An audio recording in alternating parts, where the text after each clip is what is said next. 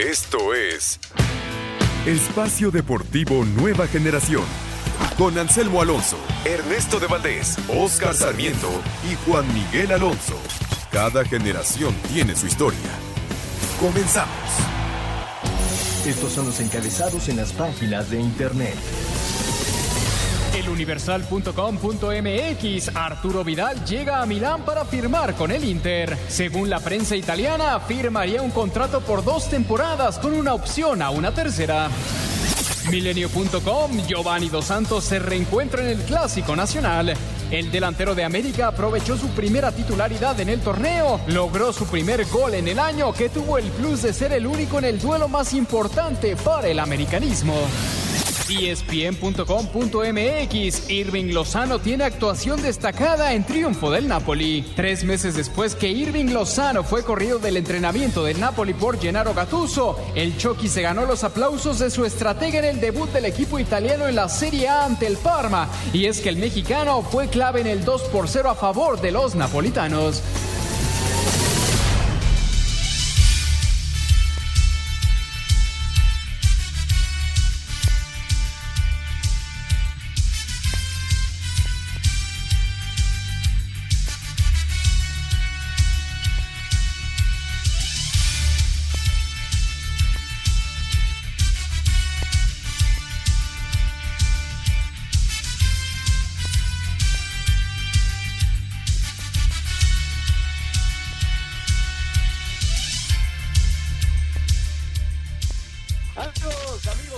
Están? Bienvenidos este espacio deportivo Nueva Generación de Grupo Asir para toda la República Mexicana. Como todos los domingos, junto a Juan Miguel Alonso, Oscar Sarmiento, su servidor Ernesto de Valdés, trabajamos bajo la producción de Mauro Núñez, los controles de Julio Vázquez, para hablar durante una hora de lo más destacado en el mundo deportivo de este fin de semana. Lo sucedido en la jornada 11 del Guardianes 2020, incluido por supuesto el Clásico Nacional. Los playoffs de la NBA está en curso ya el segundo partido entre los Lakers y los Nuggets, la semana 2 de la NFL, la presentación del Real Madrid en la Liga Española y mucho, mucho más. Pero antes, antes te saludo con muchísimo gusto, Juan Miguel Alonso, ¿cómo estás? ¿Qué tal, Ernesto? Estoy, amigos que nos acompañan, eh, eh, saludos a Oscar. Estoy muy contento por el resultado de las Águilas del América el día de ayer. Lo- los clásicos se ganan, ya estaremos platicando acerca de ello.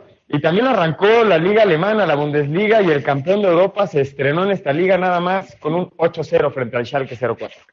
Ni me recuerdes ese, ese marcador, Juan, ni me lo recuerdes. Casi, casi logran hacer la copia, ¿eh? Casi lo logran. Oscarito, 30, 30 positivos en la institución de los Cholos. Sigue habiendo problemas con el COVID en el fútbol mexicano. ¿Cómo estás, Oscar? ¿Qué te parece, Ernesto? Muy buenas noches, amigos. Gracias por escucharnos. Sí, un tema eh, alarmante, ocupa- que ocupa, preocupa, porque algo, no se está haciendo bien. Esa es una triste realidad. Eh, ya tener 14 jugadores infectados o positivos, como lo queramos ver, y del otro lado a 16 personas entre cuerpo técnico y staff, es un tema preocupante. Yo se la pongo ahorita, eh, de pronto, alerta para el Club Cruz Azul que hace 6, 7 días jugaron contra ellos. Entonces también Cruz Azul puede tener ese, ese problema o, duda o, o como lo queramos llamar. ¿Por qué? Pues porque fue el último rival en curso de Tijuana. Eh, di- dicen los que los que le entienden bien en números de, del virus que entre el 4 y el 6 es cuando ya eres positivo. Pues vamos a ver qué pasa, porque también es de llamar la atención de lo de Cruz Azul, se eran los infectados por el partido pasado. ¿Y qué te parece el partido de hoy, mi estimado Ernesto? Mis vaqueros de la- Dallas ganaron por fin. Sí, qué voltereta. Ya lo estaremos platicando un poco más adelante. Por el momento, Cholos y Juárez ya se juega hasta el miércoles 30 de septiembre por los casos de coronavirus. Y como bien dices, Oscar, tendrá que venir las pruebas para el Cruz Azul. Arrancamos con lo que ha sucedido hasta el momento en la jornada 11 del Guardianes 2020 con el clásico presentado por nuestros amigos de Restonic. Restonic, el colchón de tus sueños. Patrocinador oficial de las Águilas del América. Presenta. Los colchones Restonic, que por cierto cuentan con una garantía por defectos de fabricación de un año sin cargo.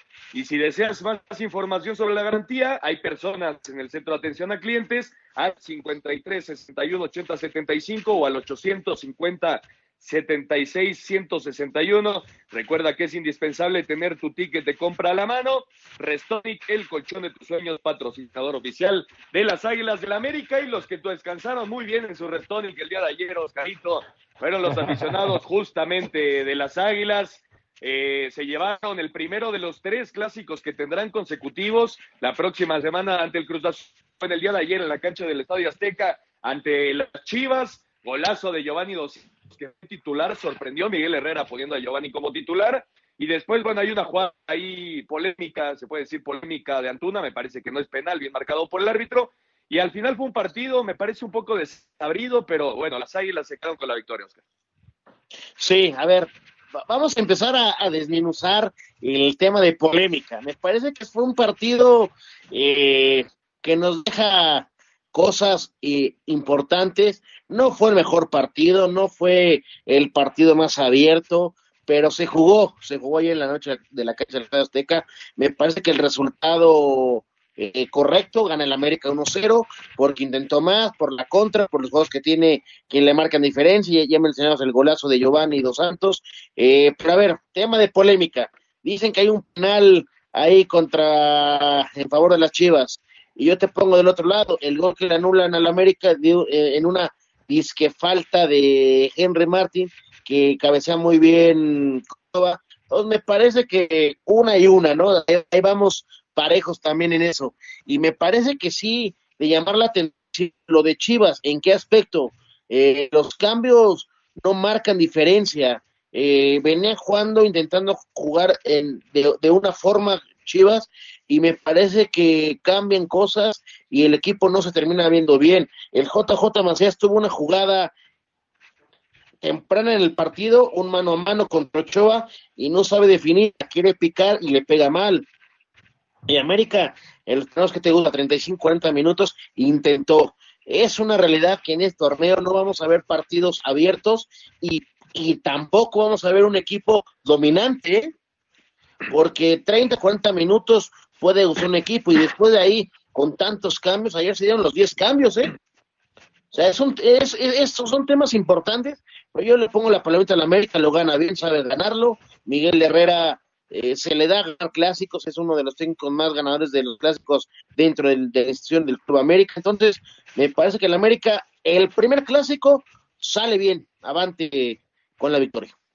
Sí, se lleva los tres puntos. Para mí, Juan, las dos jugadas, tanto el, supuesto penal sobre Antuna a favor de Chivas y la jugada del gol eh, que había notado Córdoba de cabeza, una falta de Henry Martín, las dos para mí son, son bien marcadas por el árbitro. No sé cómo las veas tú. Y al final Ochoa se convirtió otra vez en la gran figura de las Águilas.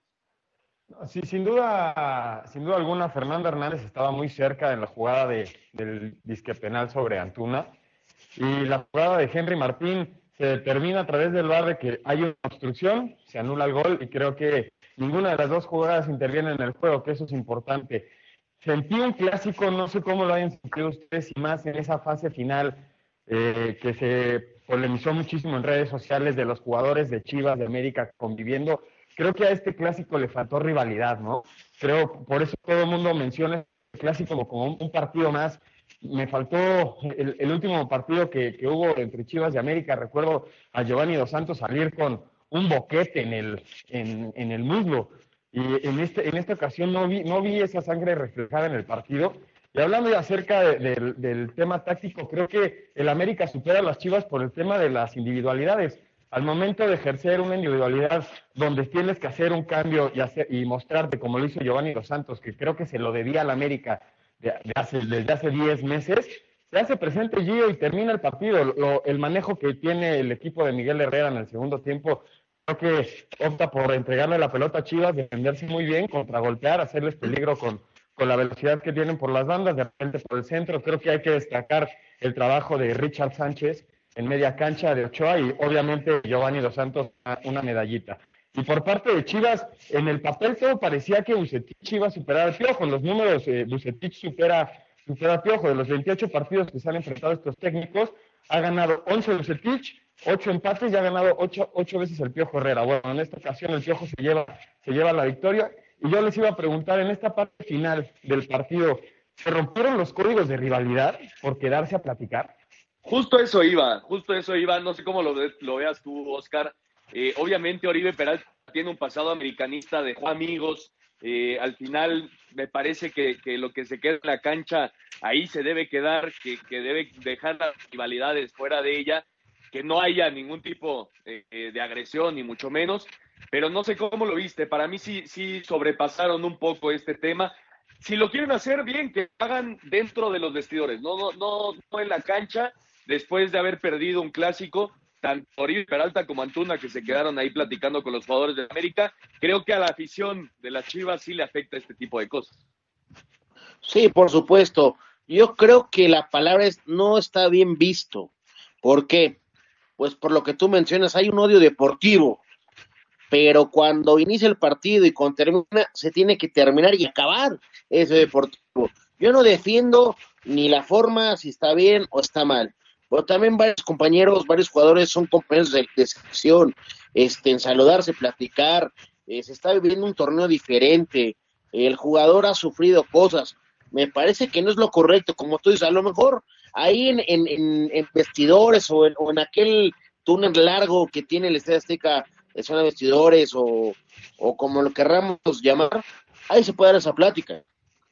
No, no en cámaras para que la afición no lo tome a mal yo no lo tomo tan mal, ¿eh? ¿Por qué? Porque, no, porque no perdió el América, Oscar. Si hubiera perdido el América, hubiéramos estado tirando lumbre. Imagínate a Alfredo Tena que hubiera visto después de un clásico perdido, ver a sus compañeros platicando con los de Chivas arriba.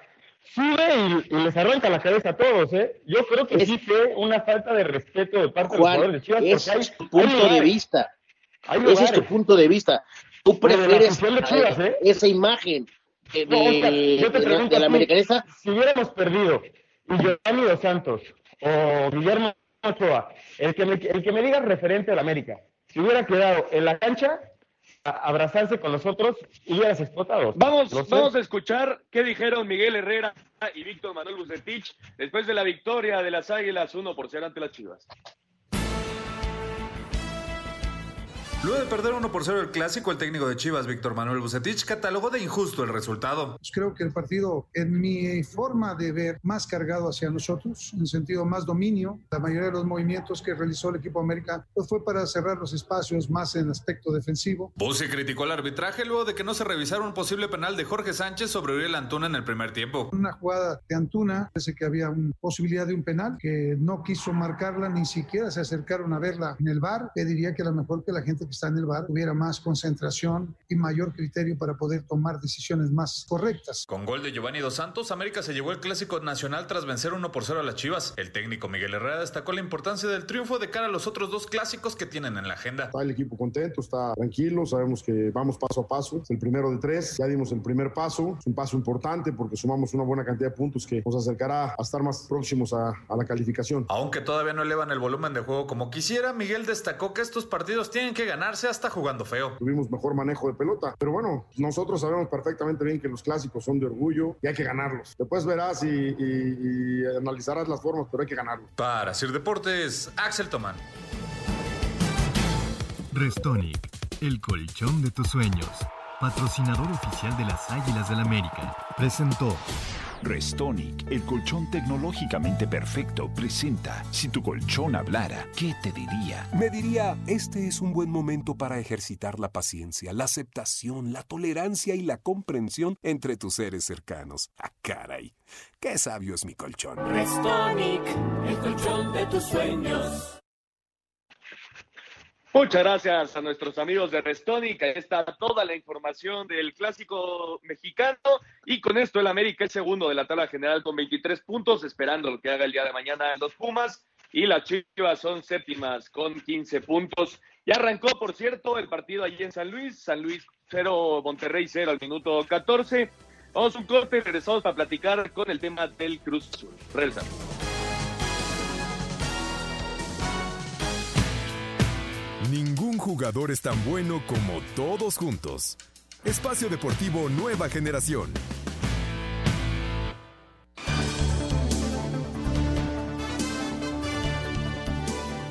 Regresamos a Espacio Deportivo Nueva Generación con el Cruz Azul, la máquina, el superlíder del torneo. Juan, un partido muy raro con muchísima polémica arbitral, un partido con tres penales, uno cobrado por el cabecita Rodríguez, que parecía que había pegado dos veces en los, en los dos piernas y, parecía que, que sancionarse algún tipo de falta. Ya escucharemos la explicación de Arturo Bricio sobre esa jugada que al final parece si estuvo bien marcada. Tres por dos la máquina a Mazatlán, Juan. Eh, lo decía Arturo Bricio, es una jugada de conocedores, esa, esa polémica del penal.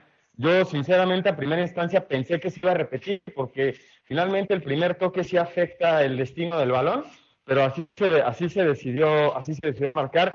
El Cruz Azul que arranca al minuto uno perdiendo con gol de Camilo Zambeso, y al 94 le hace, le hace el gol de Mario Zuna con el penal que mencionas de, del Cruz Azul. Y del lado del azul, Santi Jiménez abre, abre el marcador al 15 y después con los dos goles que hace el cabecita Rodríguez se vuelve el goleador del torneo, ya suma 10, en segundo lugar está Guiñac, que no ha sumado en los últimos dos partidos, el Cruz Azul ya suma tres victorias consecutivas, suma su octava victoria del torneo, su tercera como visitante, y está dentro de los mejores visitantes del torneo, tres victorias y nueve goles a favor, Ernesto.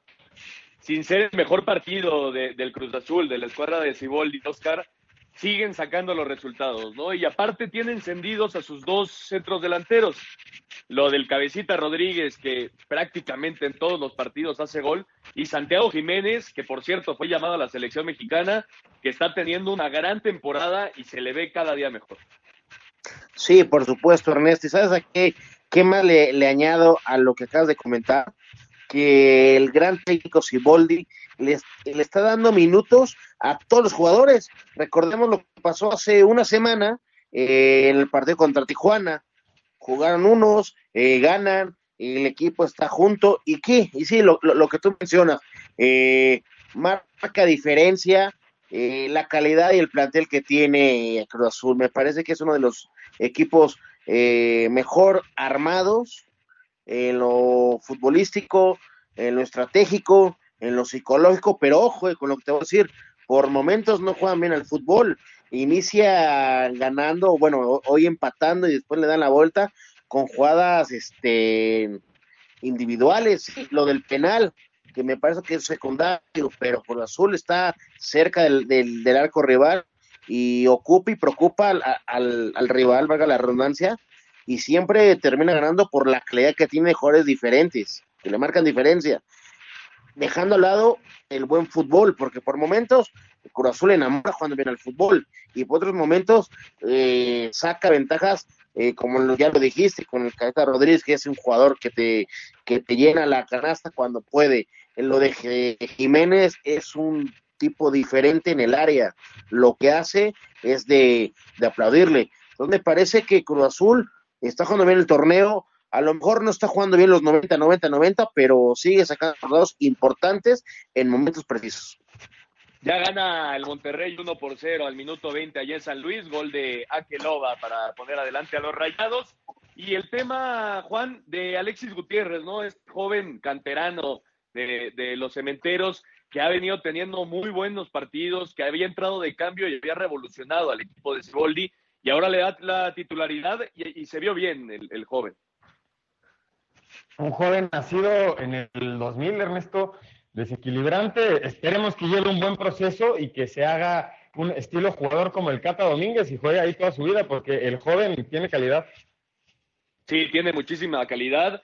Y, ahí es donde está trabajando, como bien decía Oscar, está trabajando muy bien Siboldi, dándole minutos a prácticamente toda su plantilla. Ahora también Elías Hernández, que no venía siendo titular en los últimos partidos, fue titular con la máquina y los resultados, los resultados están respaldando el trabajo de Robert Dante Siboldi. Vamos a escuchar justamente a Siboldi y a Francisco Palencia después de la victoria de visita de la máquina 3 por 2 ante el Mazatlán. En partido marcado por el polémico trabajo del central Oscar Macías y los colegiados del VAR, Jonathan Cabecita Rodríguez comandó con doblete el triunfo de Cruz Azul 3-2 sobre Mazatlán. Francisco Palencia, timonel sinaloense, criticó duramente a los silbantes. Una pelota es imposible que salga en 11 pasos, en 11 metros, de esa manera, chutada por algún, por algún jugador con un solo toque. Es imposible. Todo el mundo que ha jugado al fútbol, todo el mundo que ve el fútbol, todo el mundo que opina del fútbol, ve que una pelota es imposible que salga de esa manera en 11, en 11 pasos, que haga esa parábola. Eh, no tiene la culpa de, de una mala decisión de árbitro, o de que tengan miedo de ir a revisarla y tomar una decisión, porque a mí lo que más, lo que más me preocupa es que no paguen esos precios emocionales de ir a, tomarse la molestia de ir a, revisar una jugada, tal vez hasta por miedo de, de, no tomar una decisión. Mientras que Robert Dante Siboldi, técnico celeste, expresó. Yo no puedo decir que el árbitro tenga el desconocimiento de las reglas. Yo tengo entendido que debe de conocer las reglas. Si eso no lo es, no me toca a mí juzgarlo. Eh, yo creo que en el bar también hay árbitros, también todos, desconocen la regla. Eso es lo que yo entiendo, ¿no? Que al no repetirlo fue que consideraron que no la tocó dos veces. Eso es lo que entiendo. A Deportes, Edgar Flores. Luego de la polémica que se generó en el penal cobrado por el jugador de Cruz Azul, Jonathan Rodríguez, en el partido ante Mazatlán dentro de la jornada 11 del Guardianes 2020, donde el uruguayo tocó dos veces el balón y que a la postre fue el segundo gol de la máquina, el presidente de la Comisión de Árbitros de la Federación Mexicana de Fútbol, Arturo Bricio, publicó un video en las redes sociales para aclarar la jugada. En la ejecución del penal, el jugador de Cruz Azul toca dos veces el balón. Efectivamente, la regla de juego establece que en la ejecución de un penal, el ejecutor no podrá tocar el balón con el pie por segunda vez hasta que lo haya tocado otro jugador. Pero para que ese segundo toque sea ilegal, se requiere que el balón haya sido puesto en juego y la propia regla 14 relativa al penal establece que el balón estará en juego en el momento en que se golpee y se desplace con claridad. En este caso, el balón nunca estuvo en juego porque no se movió y el tiro de pierna derecha del jugador de Cruz Azul es el que realmente lo pone en juego. La decisión arbitral es reglamentariamente correcta. Asir Deportes Gabriel Ayala. Muchas gracias a Gabriel Ayala. Ahí está toda la información después de la victoria del Cruz Azul me parece muy importante, no sé cómo lo veas tú, Oscar, que salga Arturo Bricio a explicar esta jugada que levantó muchísima polémica. Es importantísimo que el mandamás de, de, la, de la Comisión de Arbitraje salga y diga esto, es importantísimo eso. Y el equipo que parece que está aceitando ya la máquina eh, son los Tigres del Tuca Ferretti. 3 por 0, Juan, ante el Querétaro. Sileira falló un penal que adelantaba los Gallos Blancos, después se fue expulsado y entonces sí Tigres eh, se dio un festín. El Caca Rodríguez al 52 con un golazo y doblete del Diente López, Nico López al 66 y al 83. No había hecho gol prácticamente desde que llegó a México y ahora lleva tres en dos partidos. el, héroe del partido y qué golazo el, tercero que, lo hace de, de.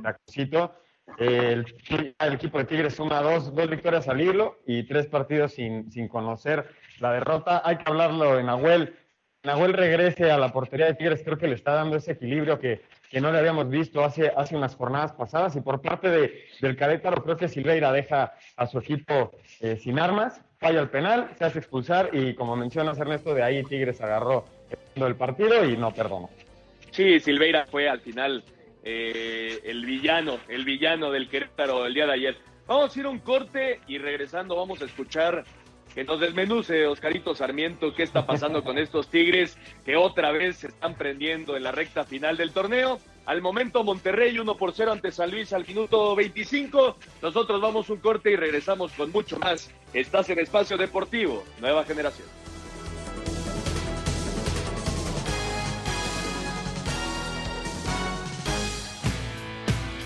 Un árbitro divide opiniones. Algunos se acuerdan de su padre y otros de su madre. Espacio Deportivo Nueva Generación. Un tuit deportivo. Arroba bajo méxico Brady firmó su primera victoria con Tampa Bay. Tom Brady y Leonard Fournette comandaron el triunfo de los Bucaneros.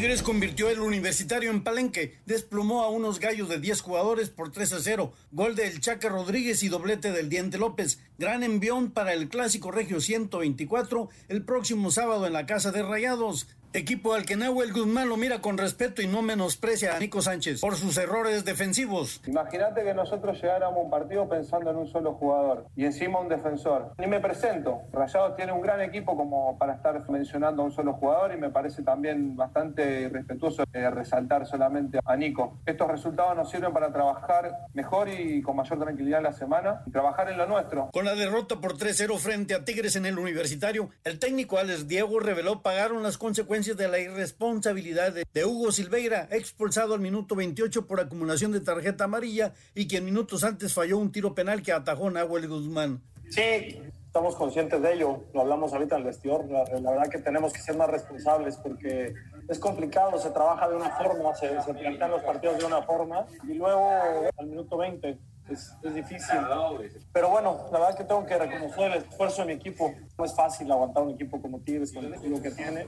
Pagamos las, las consecuencias de, la irresponsabilidad. Desde Monterrey, informó para decir Deportes Felipe Guerra García. Muchas gracias a Felipe Guerra García. Ahí está la información después de la victoria 3 por 0 de los Tigres ante el Querétaro. Oscarito, en lo dicho, ¿no? Este equipo del Tuca Ferretti se las hace todas, todas en los torneos cortos. Empiezan flojo, todos hablamos de que el equipo no anda y poco a poco viene la recta final del torneo y se empiezan a aprender. ¿Sabes qué te faltó decir? Que es un tipo que sabe manejar los torneos, darte una moneda amarga, una de para ocuparte y cuando sí empieza a ganar y sabe la, cómo manejar la maquinita de jugadores que tiene, pues gana, convence, gusta y el equipo va caminando, o sea, hoy por hoy por la forma del torneo son dos de los que los que califican, pues lo vamos a tener en la liguilla y aguas porque el plantel que tiene, los jugadores que tiene es un candidato al título. Eso sí, preocupa Iñak eh, de dos partidos, digamos, de cinco goles, no meta ninguno, pues llama la atención, ¿no? bueno, pero se lo marcaron a hombre. Qué exigente, ¿verdad? El francés ya nos acostumbró a, aparecer en todos los partidos, pero, pero sigue siendo pieza fundamental. Ayer le puso pase exquisito a Siente López para el segundo gol. Entonces, sigue peleando el, el goleo, Ernesto. Sí, no, Gignac siempre va a estar ahí y es un tipo un tipo diferente. Y si el Diente López y Nico López empieza a jugar lo que sabe, lo que jugaba allá en Argentina, me parece que va a ser un tipo muy peligroso para todas las defensivas rivales y más junto a justamente Guiñac. Ya veremos qué pasa con los Tigres y todo lo bien que lo hace el Tuca en estos torneos, Juan. Lo, hacía también el Chepo de la Torre, pero ahora no, no levanta este Toluca. Son ya cinco partidos con cuatro derrotas, eh, ninguna victoria, cuatro derrotas y un empate en los últimos cinco partidos. El día de hoy, dos por uno ante Santos, con gol, un golazo de Gael Sandoval al 40, después Rivero al 53 y ya hasta el 92 Estrada puso el dos por uno. Otra vez fue pieza clave Carlos Acevedo, Juan, pero este Toluca no camina. Este Toluca respondió al minuto 90, Ernesto. Al minuto 90 hizo su mejor fútbol. El Toluca, si, si no es una individualidad de Rubén Zambuesa, no genera, no genera arriba. Probablemente se empieza a generar ya un desastre, se empieza a convertir un desastre lo del Che. El 60% de los goles que hace el Toluca son a balón parado. Eso significa que al momento de generar la jugada no están, no están teniendo esa contundencia adelante. última victoria, como mencionas, Ernesto, es contra Chivas en, la jornada 6 y por la parte de Santo rompen, rompen una racha de tres partidos sin ganar, este, se, se mete en la zona de clasificación y superaron al Toluca en gran parte del partido. Es su primera victoria como visitante. Llegó a su final, Oscar, esta nueva etapa de, de la torre al frente de los Diablos. Eh, se me hace un poco inoportuno decir que que ya tienen que correr al Chepo. Eh, vamos a ser objetivos. Creo yo que el plantel de Toluca está corto. Eh, destruyeron mucho con la gente que salió de Toluca. Es raro ver un, equipo que no esté bien armado, es una cosa, pero el tema del Toluca no camina. Eh, tuvo un chispazo de cuatro o cinco jornadas Toluca, que hasta incluso estuvo en los primeros dos, tres lugares del torneo al inicio de, pero hoy Toluca no opina, hoy, o sea, eh, sí, yo entiendo lo que dice Juan y tú que del 90 para arriba se le pone fútbol. Los errores defensivos que tiene, que de cómo te hacen los goles, es, es de llamar la atención. Los goles que fallan, hoy, hoy tuvieron dos goles nada más para empujarla y, y cambiar el, el marcador. Lo que falla el equipo no está caminando bien, por lo que querramos ver, por técnicos, jugadores, por mentalidad. Y si Zambuesa no anda y no es el tipo diferente, me parece que Toluca no va a ganar un partido más, ¿eh? Sí, estoy totalmente de acuerdo. No camina este equipo del de la Torre. Un un símil, Ernesto, rapidísimo. De los últimos cinco partidos, los únicos dos equipos que no han ganado los últimos cinco partidos y han perdido más de cuatro juegos son Necaxa y Toluca. Necaxa siendo el último lugar de la tabla, el Toluca simula casi casi la misma racha que maneja Necaxa, solo que en la posición en la posición 11. Y viendo cómo está Pero ¿sabes qué, jugando Juan? el equipo de Santos, cómo está apretando Querétaro, cómo está apretando Mazatlán, el Toluca está peligrando eh, para la liguilla, habiendo 12 espacios, ¿eh? Sí, señor. Pero ¿sabes qué, Juan? Eh, hace dos semanas eh, el América Toluca, Toluca hace un buen partido defensivamente, ¿eh? Sí, Entonces, acabó por, por por momentos, Toluca nos enseñó algo en poco de dos, tres partidos, ¿eh? Sí, pero un equipo Pero lo que nos enseñó los Oscar, últimos cinco son cuatro derrotas. Esa es otra cosa. Toluca- un equipo como el Toluca no se puede permitir eh, este tipo de rachas tan malas y sobre todo jugando tan mal fútbol. Vamos a escuchar al Chepo de la Torre y Almada después de la victoria de Santos, dos por uno en la bombonera. Gran volea de Gael Sandoval al 39 y un tanto más de Octavio Rivero en el 52 sentenciaron el triunfo de Santos 2-1 sobre Toluca en la cancha del Nemesio 10. Guillermo Almada, estratega lagunero, declaró. Nos llevamos tres puntos muy valiosos de un lugar muy complicado para jugar para nosotros y obviamente con un rival que tiene grandes futbolistas y, y vuelvo a insistir, nos reacomoda en el campeonato y bueno, ya recuperando algunos jugadores después que nos golpeó mucho, como ya le hemos dicho, la lesión y el COVID, así que es muy valiosa para nosotros la victoria. Por su parte, José Manuel de la Torre, técnico escarlata, si no es de todos en conjunto, eh, se ve desarticulado un equipo. Entonces tenemos que hacerlo adecuadamente, conjuntamente y en los momentos adecuados, pero todos juntos, porque si no, no es, nadie brilla, nadie, nadie funciona y nadie se salva. Todos estamos inmersos en esta situación. si ha pensado en su renuncia, No. Santos llegó a 12 puntos y Toluca se quedó con 13 unidades. A Cider Deportes, Edgar Flores. Muchas gracias, Edgar Flores. Ahí está la información. Y antes de meternos a lo que fue el partido entre Pachuca, ya lo empató el servicio social. Sí, lo empató el San Luis eh, en, en un tiro de esquina ahí. Ya lo empata y, y por el momento es el que más acerca al, a la portería rival, ¿eh? Monterrey después del gol no se ha tocado la puerta del San Luis. 38 minutos allá en el Alfonso Sí. Lastras. Y el tema de Atlas y Pachuca, Juan, jugaba bien Atlas. Me parece que el primer tiempo fue superior al Pachuca, inclusive todo, tuvo dos de gol muy claras. Eh, viene la expulsión de Luciano Acosta al, al 60, apenas 15 del segundo tiempo, que me parece bien marcada, aunque no creo que el jugador haya tenido la intención de golpear así. Pero bueno, me parece que estuvo bien marcada la expulsión. Y al final, con gol de Víctor Guzmán al 76, el Pachuca uno por cero ante Atlas. ¿Qué- cómo, les cuesta la ausencia de- del burro al, equipo de, de Pachuca en media cancha, sobre todo en el primer tiempo, donde, como mencionas, Ernesto, el Atlas control del partido y hasta llegadas? Y yo creo que la, expulsión de, de Luciano Acosta generó una inclinación hacia una oportunidad del Pachuca de tener la pelota, de, de generar eh, peligro. El Pachuca es un equipo que ha venido en ascenso. Eh, fi- finalmente empezó un torneo bastante apagado y ahorita ya empieza a caminar, ya ocupa la sexta posición de, del torneo y, y lo define su mejor hombre, Guzmán, que se había ido a Chivas y qué bueno que no se fue porque creo que empieza a ser el equilibrio central de- del equipo del Pachuca. Cuando dos equipos son tan parejos, Oscar, como me parece lo fueron ayer Atlas y Pachuca, una expulsión cambia totalmente el rumbo del partido. Por supuesto, expulsión y dejando 30 minutos por delante de partido, pues obviamente saca ventaja el equipo que se queda con, con un hombre más en la cancha. Y Pachuca, con lo mínimo, pues saca un resultado importantísimo en una cancha dif- pues ya complicada por cómo defiende y cómo actúa el Atlas. También es una realidad. El Atlas ya mejoró a raíz del, técnico, ¿eh? Sí, Diego Coca ha hecho un buen trabajo y nunca es fácil ganar allá en el Jalisco. Vamos a escuchar justamente al argentino Coca y a Paulo Pezzolano después de la victoria del Pachuca 1 por 0 ante Atlas.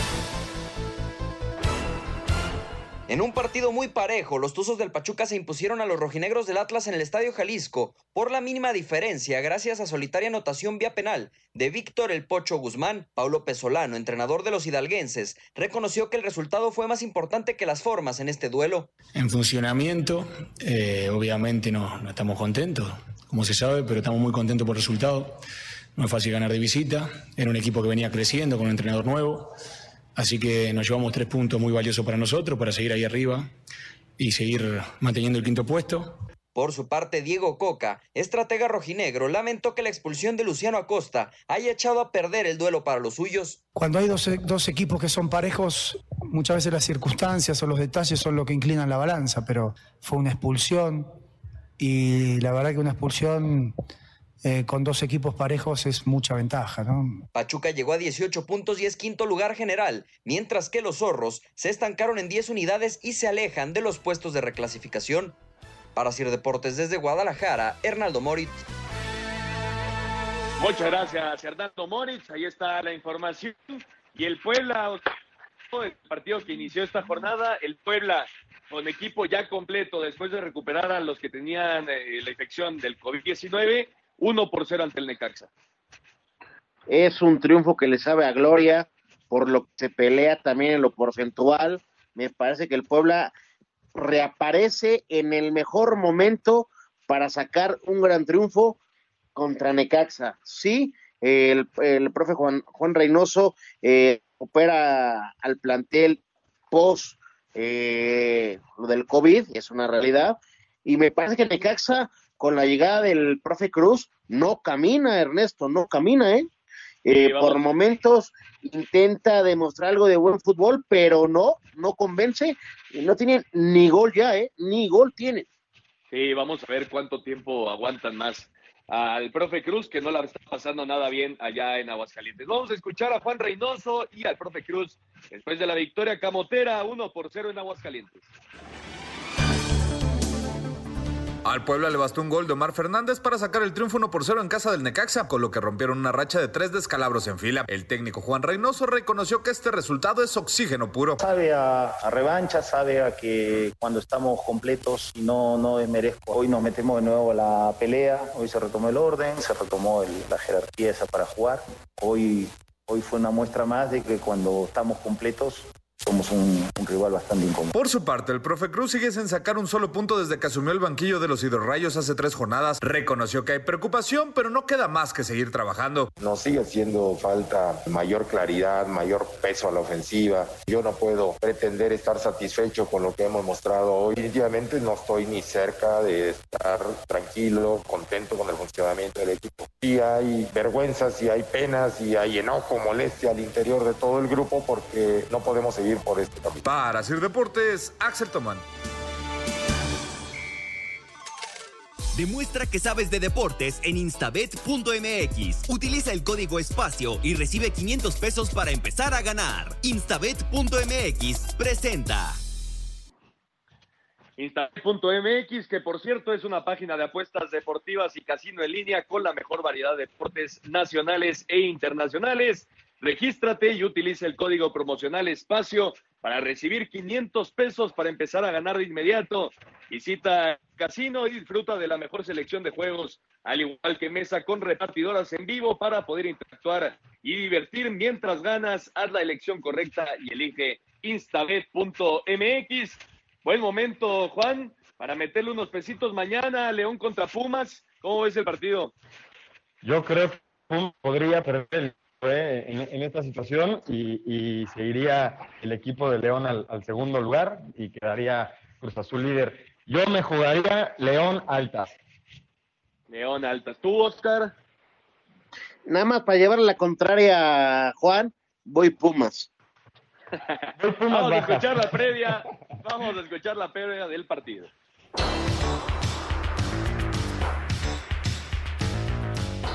León recibe a Pumas en el cierre de la fecha 11. En el equipo Esmeralda se habló más de Luis Montes y su deseo de no ser convocado a la selección que el partido frente a los universitarios. La verdad que, que sí me puse a pensar que, no tenía nada, nada que hacer ahí, eh, que mi lugar tenía que ser ocupado por un joven que, que, fuera por la experiencia, por las vivencias.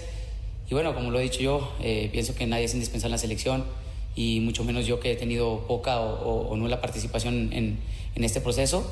Andrés Lilini, técnico del conjunto Aureazul, habla de su rival. Vamos a jugar contra un equipo que juega muy bien al fútbol, a tomar nuestras precauciones, sabemos de que tiene una gran movilidad, muy buena posesión. Vamos a tratar de contrarrestar eso con, con nuestros argumentos, que, que, creo que son legítimos después de 10 fechas disputadas. Sabemos lo que somos, sabemos a, a, lo que vamos a enfrentar, pero creo de que si nosotros estamos pensando como lo venimos haciendo por encima del rival en nosotros mismos, eh, también se le va a complicar a León ganarnos. Así que espero un partido realmente bueno. Para Sir Deportes, Memo García. Regístrate en instabet.mx con el código espacio y recibe 500 pesos para empezar a ganar. Instabet.mx, apuestas deportivas y casino en línea. Presentó. Si eres de los que siempre sabe cuál equipo va a ganar o quién remontará, entonces demuestra que sabes y regístrate en instabet.mx. Utiliza el código espacio y recibe 500 pesos para empezar a ganar de inmediato. Instabet.mx, apuestas deportivas y casino en línea. También te esperamos en el casino para divertirte. Haz la elección correcta y elige instabet.mx. Ningún jugador es tan bueno como todos juntos. Espacio Deportivo Nueva Generación. Un tuit deportivo arroba e-deportivo, lista la final del Masters de Roma. Novak Djokovic enfrentará a Diego Schwartzman.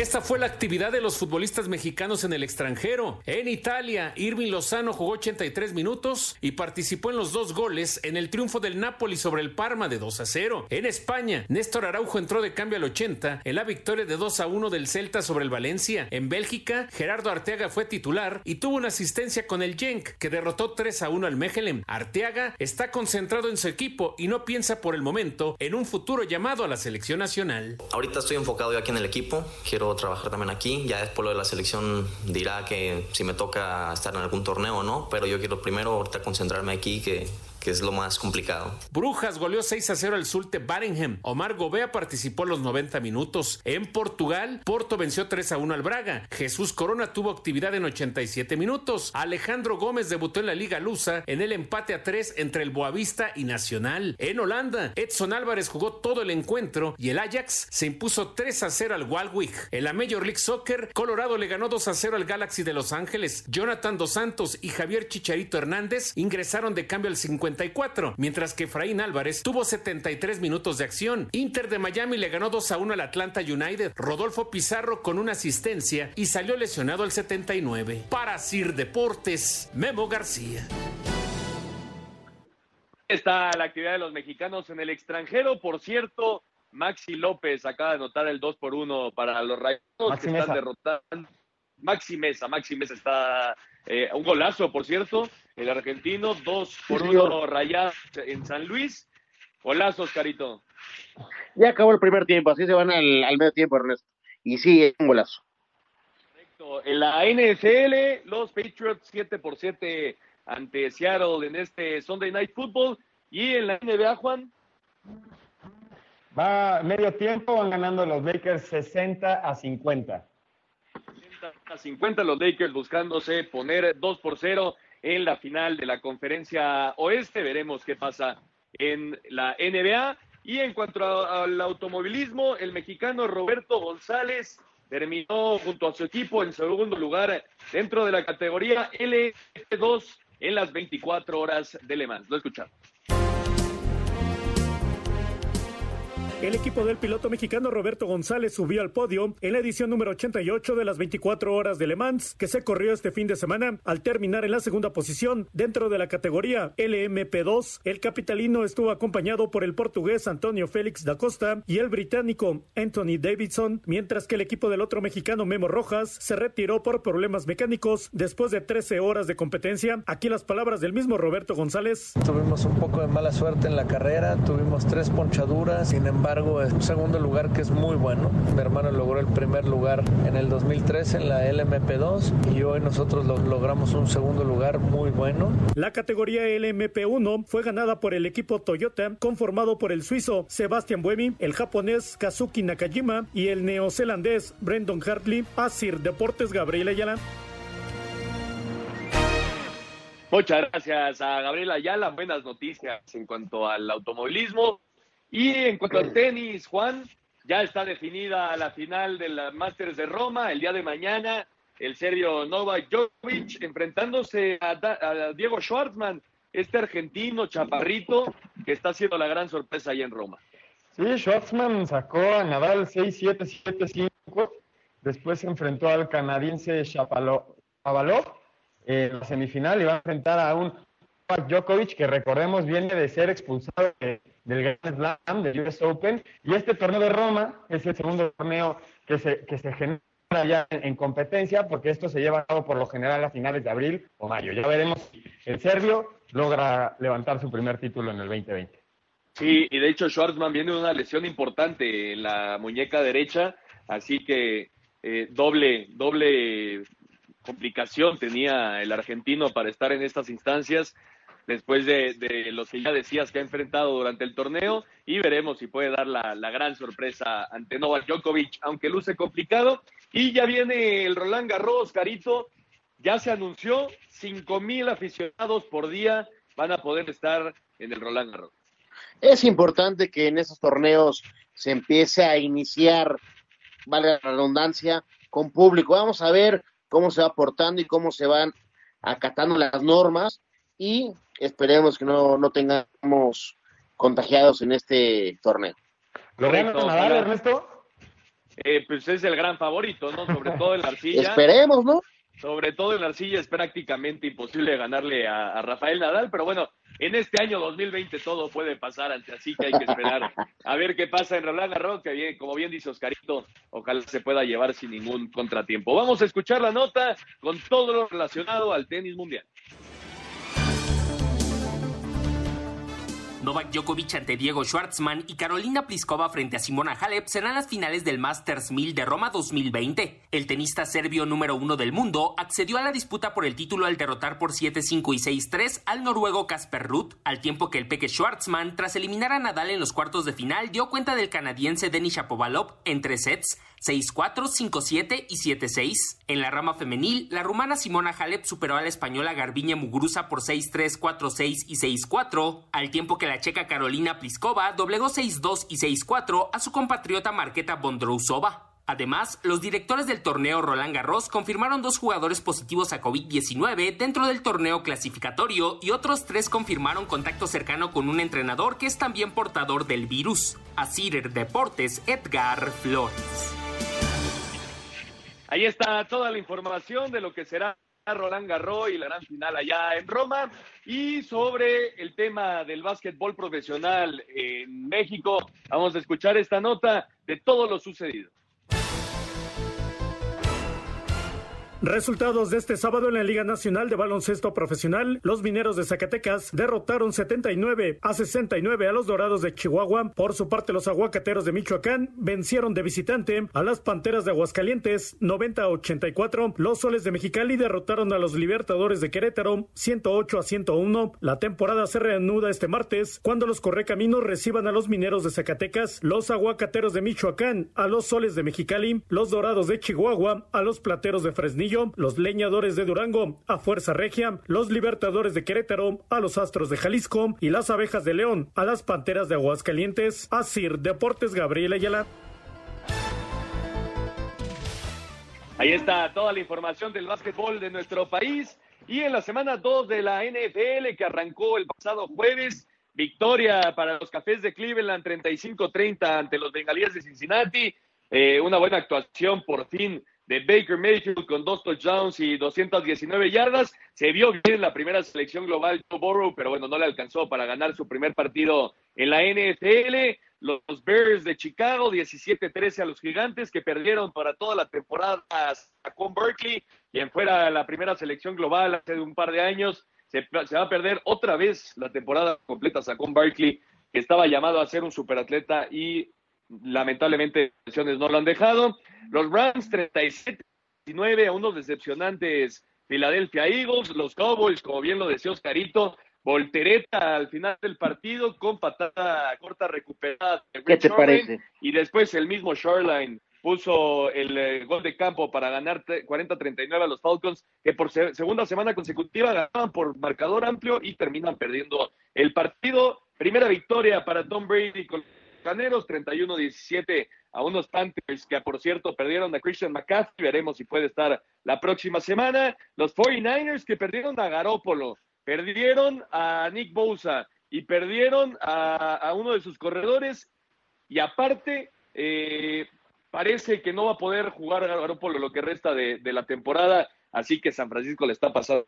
Pero bueno, ganó 31-13 ante los Jets, los Steelers 26-21 ante los Broncos, buena actuación otra vez de Ben Roethlisberger, los Titanes 33-30 a los Jaguares de Jacksonville, los Packers que están súper encendidos con Aaron Rodgers 42-21 a los Lions, los Bills 31-28 a los Delfines que no levantan y veremos si tú allá es eh, el coreback titular la próxima semana.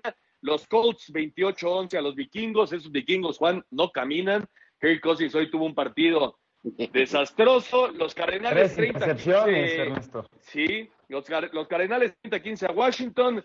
Los Ravens, que parecen, son uno de los equipos más fuertes en la conferencia americana, 33-16 a los Tejanos. Los Chiefs, de, en tiempo extra, primer tiempo extra de la temporada, 23-20 ante los Chargers, que jugaron un buen partido. Ya al momento, los Patriotas de Nueva Inglaterra están derrotando 14-7 a los Seahawks con una anotación ya por tierra de Cam Newton. Y el día de mañana, los Raiders, los Raiders Oscarito en Monday Night Football enfrentándose a los Santos de Nueva Orleans. No va a ser un partido fácil, pero bueno, vamos a ver si los Raiders en su presentación en el Stadium allá en Las Vegas pueden sacar la victoria. Así la semana 2 de la NFL y nosotros nos, nos empezamos a despedir, Oscarito. Buena semana y mucho fútbol también toda la semana, ¿no? Sí, señor, tenemos mucho fútbol, semana de clásico joven en el fútbol mexicano y como tú mencionas, vamos a ver cómo le vaya mañana a los Raiders. Vamos a ver. Un saludo fuerte a Daniel Villagran que nos hace el favor de escucharnos. Saludos a Daniel. Nos vamos, Juan. Nos vamos, Ernesto. Muchas gracias a todos los que nos, la, que nos acompañaron. La próxima semana debuta el Barcelona en la Liga Española. Correcto. Por cierto, el Barcelona que se llevó el trofeo Joan Gamper. Y veremos qué pasa con Ricky Puch. Veremos qué pasa con Ricky Puch, que parece no seguirá con el cuadro blaugrana. Muchas gracias a todos los que nos acompañaron. Esto fue Espacio Deportivo Nueva Generación. Fútbol, béisbol, americano, atletismo. Todos tienen un final. Termina Espacio Deportivo Nueva Generación. Escucha a Anselmo Alonso, Ernesto de Valdés, Oscar Sarmiento y Juan Miguel Alonso. Cada domingo de 7 a 8 de la noche por 88.9 Noticias. Información que sirve. Tráfico y clima cada 15 minutos.